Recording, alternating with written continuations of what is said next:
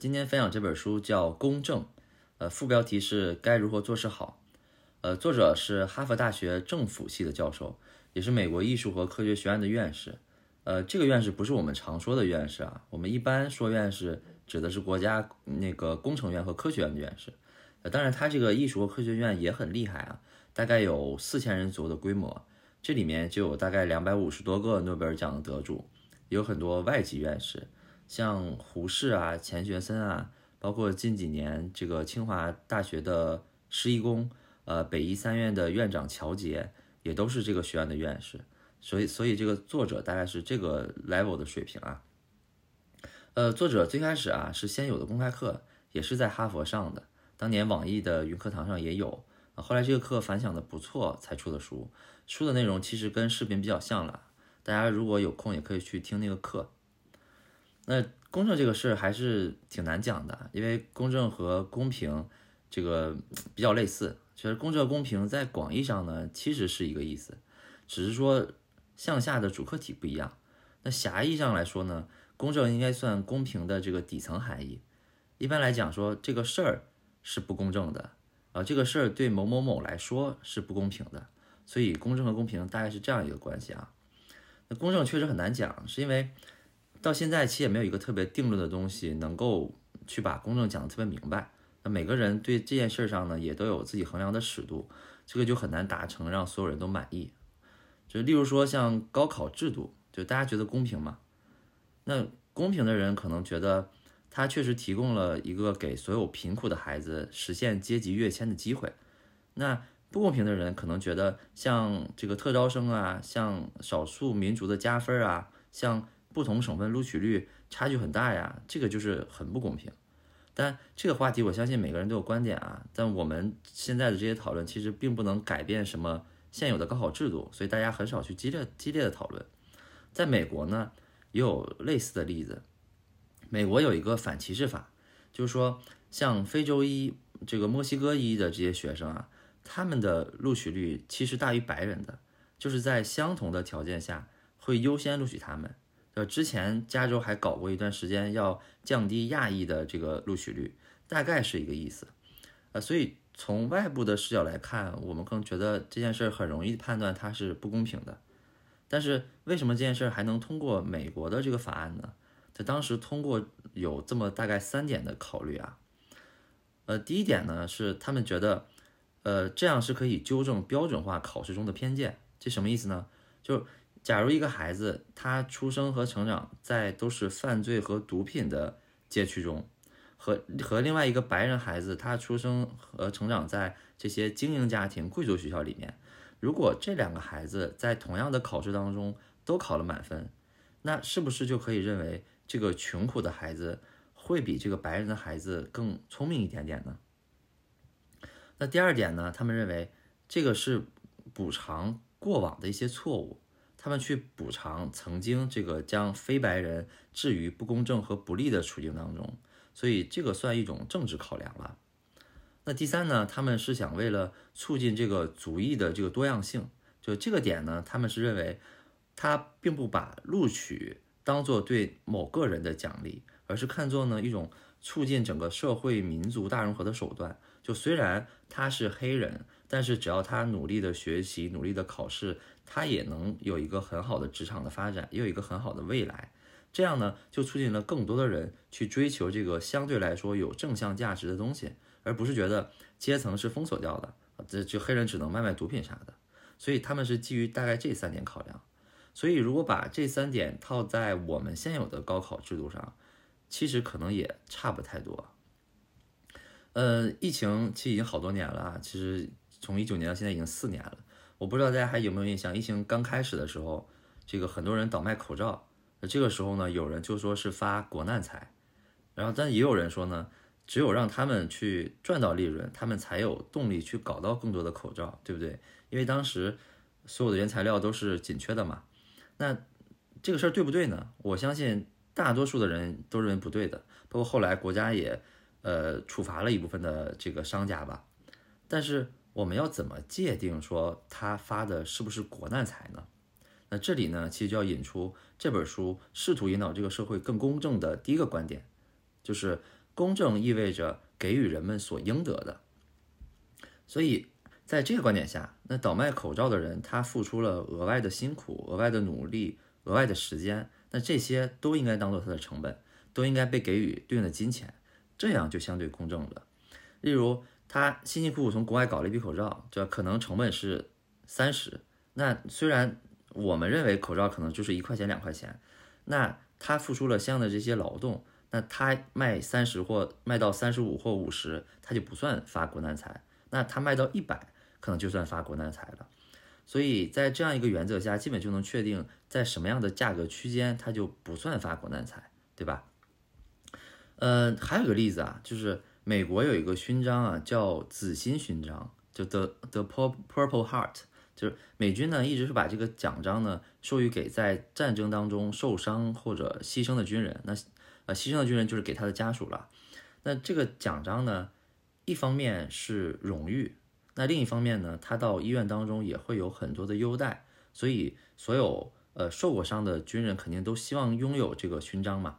但是这个问题就出现在，这个勋章规定了，它只授予给那些在身体上受到伤害的士兵，就是物理性质的，而精神或心理受到的伤害并不算。就为什么这么规定呢？那五角大楼，我五角大楼说，因为物理的伤害是比较好判断的。就这个士兵失去了一个胳膊，哦，那个士兵失去了一条腿，这样他们是相对来说比较好量化和比较的，对这个是他们的出发点。但是精神创伤的大小是很难得到客观的判断。但实际上我们知道，就精神伤害，就 PTSD 嘛，可能比物理伤害更持久、更严重，对吧？甚至是大部分人都是跟随一辈子的。但其实也没有得到很好的解决。那这个例子呢，就是一个看起来有原则，但实际上并不公正的例子。那维持公正的方式也是给予每个人应该得的东西，而不是一刀切，对吧？好，那接下来呢，我希望大家跟我一起做到选择题啊，就比较简单的选择题。那假如你现在是一个火车的司机，那开着开着，现在刹车失灵了。这个时候呢，你发现前方出现了五个人，这个火车马上就要撞过去了，你无比的绝望。就突然间你发现这个铁轨的右边还有一条铁轨，你是可以转到另一另一条铁轨上的。但是好巧不巧的呢，那条铁轨上也有人，但是呢，那个铁轨只有一个人。那这个时候你有两个选项，一个选项是维持现状不变，那你可能会撞倒五个人。那另一个选项是你可以。搬动这个火车也不叫方向盘了，就搬动转向啊，这样你是撞到另外一个人，这个时候你会转吗？OK，那记住你的答案啊。那现在我再给你一个补充的信息，你前方的这五个人其实是正在服正在服刑的罪犯，那他们在监狱外正在做劳动改造，而另一边的那一个人他是铁路工程师，他正在维修铁路，那这个时候。你是维持现状还是会转向呢？OK，我相信这个时候可能你的选择会发生一些变化。那我们继续再升级一下这个问题。那这一次呢，你不是司机了，你是一个站在旁边的旁观者。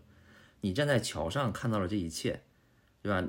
你发现这个车高速的前行，你发现这个车它刹车失灵了，而这个时候呢，旁边也没有岔道了，只有这一条路了，路上还是这五个人。这个时候，你发现你身边站着一个身材特别魁梧的人，你可以选择将他推下桥，落入轨道，而且大概率他能提前把火车挡停，但他一定会被撞死，那五个人就会被得救。在这种情况下，你会选择推他吗？我相信，呃，除了第一个问题比较容易的得到答案，其余的问题可能想起来会比较纠结。就这也是现在。公正就所遇到的这些窘境，就为什么会有窘窘境呢？这主要是因为有两种阵营啊，其实在影响着我们的观点。那一种呢是自由派，就他们认为啊，公正是成年人自愿的选择，就只要你是一个成年人，你做了选择，你是不是转弯都对。那另外一派跟他们相反的呢，他们是认为不受约束的选择既不是正当的，也不是自由的，需要由政策来修正缺陷。也就是说，需要政策来约束，告诉你你该不该转弯，就这两派很难达成一致。所以刚才那道题其实也没有什么标准答案了。下面呢，我讲一个真实的事情啊，就在二零零五年，就美国的一个军事小组到阿富汗去执行一个秘密的侦察行动啊，他们想去寻找一个塔利班的领导人。根据他们掌握的情报啊，这个领导人是在呃藏匿在山林的山林的一个小村庄里面，大概还带领了一百五十多个这个全副武装的塔利班战士。然后这个军事小组呢，就在山峰上找到了一个位置，这个位置可以俯瞰到那个村庄。但就在这个时候呢，有两个阿富汗的农民就赶着几百个羊跟他们撞了个对面。这个农民还带了一个十几岁的小男孩。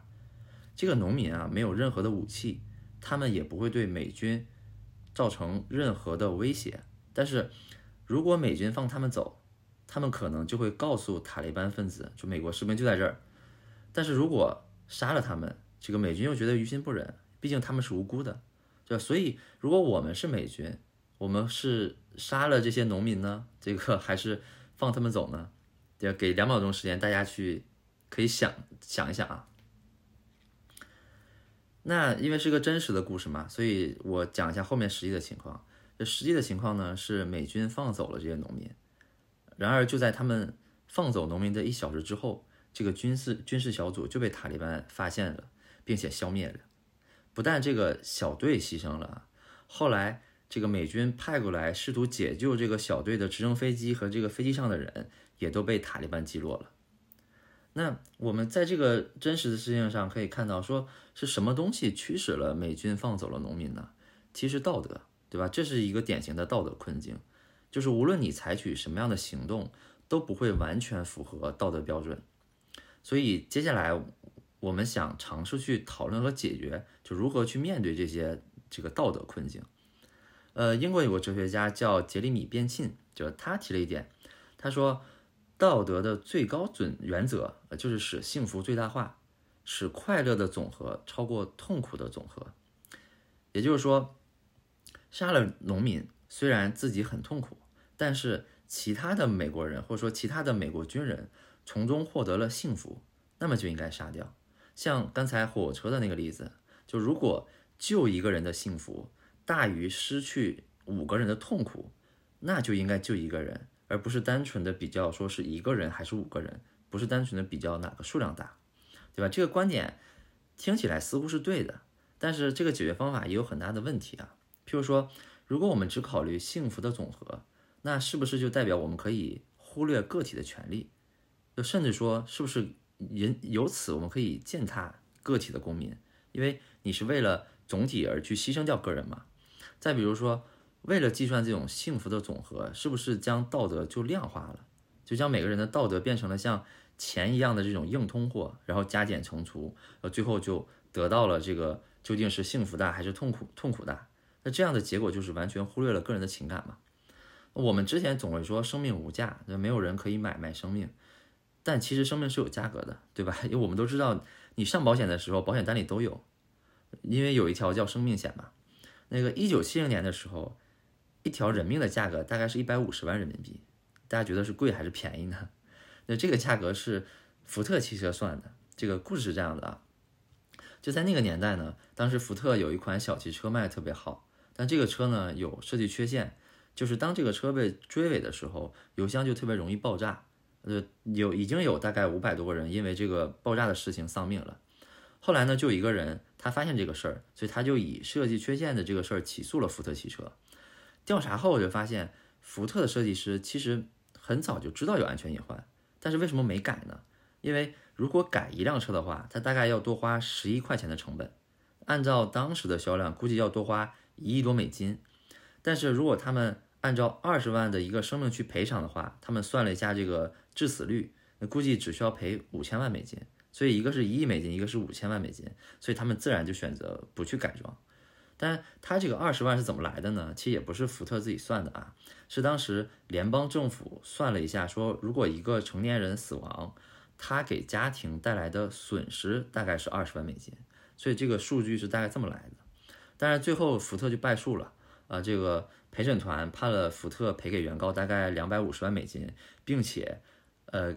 惩罚这个福特一点二五亿的这个惩罚性赔款，那还有没有其他的方法去解决道德困境呢？后来呢，又有一位一那个英国哲学家，他是这个杰里米边沁的追随者，就他叫约翰斯图亚特穆勒，就他做了补充，他说，如果不伤害到别人的话，人们应该自由的去做任何他们想做的事情。所以在他的修正下，这个解决道德困境就变成了总体的善大于总体的恶，且不能伤害别人。那这样福特那例子肯定就不对了，对吧？因为他们在伤害别人。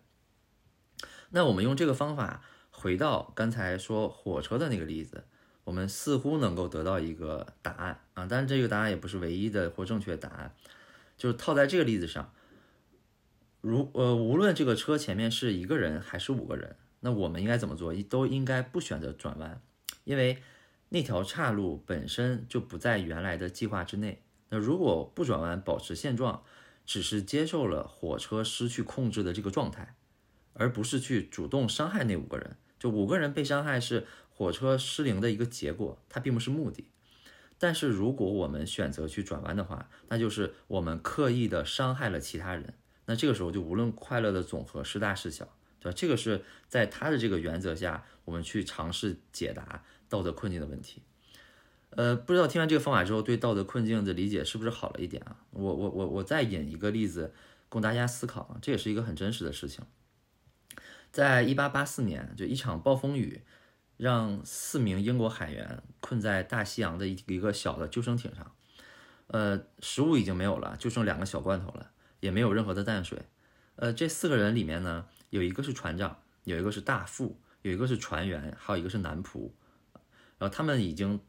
已经撑了十九天，就撑不下去了。在第十九天的时候呢，他们就说，要不我们就抓阄吧，抓一个人，呃，这个人呢就被其他人吃掉，那其他人不就可以再多活几天吗？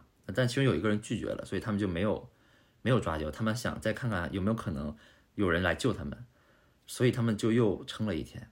到第二十天的时候，仍然没有获救的希望，所以。三个人一商量，就把当时最瘦弱、就看着最要活不下去的那个人，是个男仆，就把他杀了吃了，也是这四个里面就职位最低的这个人。吃完之后，那三个人又挺了四天，然后最后获救了。他们获救回到英国之后呢，就被抓捕了，就就就被审讯了。他们很直接的承认了杀害的事情，因为他们觉得这个事儿是很必要的。就其当然还有很大一部分人觉得认为他们是杀人犯，因为这个里面确实有很明确的杀人的行为。那支持他们的人会说，他们是有必要去杀死一个人，因为这样可以换来其他三个人的生命。如果不杀的情况下，四个人可能都死了，对这就是总体的善大于总体的恶。而当时男仆又弱又病，所以自然选择他。而且这个前面该忘记一点讲的是，这个男仆因为年纪比较小，他没有老婆没有孩子，就他的死不会剥夺其他人的依靠，而其他三个人都是有家庭的。但反对的一派说，这个虽然总体的善大于恶是成立的啊，但是其实对社会造成了很不好的后果，就增加了法律为己所用的可能性。而且未来假如船长再去招男仆，那也是个问题，就这个社会整体的负面影响力是很大的。而且即使杀了男仆确实利大于弊，但是杀害并吃掉一个人是对的吗？就主观牺牲和被动被杀是不一样的。这里面人权这件事儿是完全迷失掉了。如果男仆自己选择他去牺牲去挽救其他人，那我们大部分大部分人会觉得哦这样是 OK 的，对吧？所以这里呢就从道德困境构造了下一个主题，就是自我所有权。就男仆如果是自己请求牺牲，那大家是可以被接受的。那最开始那个火车的例子，就是说你身边站一个魁梧的人，你会不会推他？其实如果站在桥上那个人。他自己跳下去去拦住了火车，那我们也可以是接受的，对吧？所以当所有权在我们手中的时候，而不是归属于某一个利益共同体或者说某一个政治共同体的时候，那公正的环境就更容易被创造出来。呃，例如说献血吧，你你不能逼一个人去献血，说啊你是这个团体的或你是这个呃这个大的组织的，所以你要献血出来，这样就容易不公正。那相对公正就是通过引导，让有自有这个自我所有权的人，就是他对这个血是有自我所有权的，他主动去献血，那这样就是似乎就更公正了一点点，对吧？呃，接下来我们讲就最后一条能够促进公正的啊，就是保证公正的目的性优先，对吧？这个也是亚里士多德这个政治哲学的一个核心点啊。这个目的性优先是说，如果我想分配这些笛子，那我就应该把这些笛子分配给吹笛子最好的人，跟他是不是有钱，他什么样的身份，什么样的地位其实没有关系的。所以，这个物品有没有被正当的分配，我们就先要去研究这个物品有没有，它就这个物品它自带的目的或者是意图是什么。像口罩，它的目的是什么？是防病毒。那么在口罩最紧缺的时候，就应该把口罩给对抗病毒最多的人，对吧？是不是这样就好理解一点？那大学的目的是什么呢？这大学的目的是培养人才，对吧？这这些人才未来的责任是让国家发展的更好，让整个国家更有国际竞争力。那无论是做研究还是做政客，那这里面就需要这些人，呃，什么样的人都有。就有些人他要很会去算数，那有些人很懂少数民族的团结，有些人很懂农村和城市的差距。所以，如果我们站在这个角度再回看高考制度，可能高考制度它是公正的。那婚姻的目的是什么？有人说是生孩子，但是其实不结婚也可以生孩子嘛。包括在很多国家。就婚姻和生孩子，它并不是有前后顺序的。其实呢，婚姻作为一种社会制度，它的本质是建立排外性的承诺，啊，这个是婚姻和恋爱最本质的区别。所以，只要两个情侣想要建立排外性的承诺，那他们是不是能繁衍后代，他们是同性恋或异性恋，其实根本都不重要。因为有一个反反对同性恋的观点，他是说同性恋不能。生孩子，所以他们是不能被允许的。就这种说法，很多是那种，呃，教派的说法。所以这个也是对婚姻的另外的一种解释吧。呃，最后呢，这个引用罗翔老师的一句话，我们结束今天关于公正的话题。呃，罗老师这句话是说，我们必须接受失望，因为失望是有限的；但是我们永远不能放弃希望，因为希望是无限的。好吧，呃，这期就到这里，我们下期见，拜拜。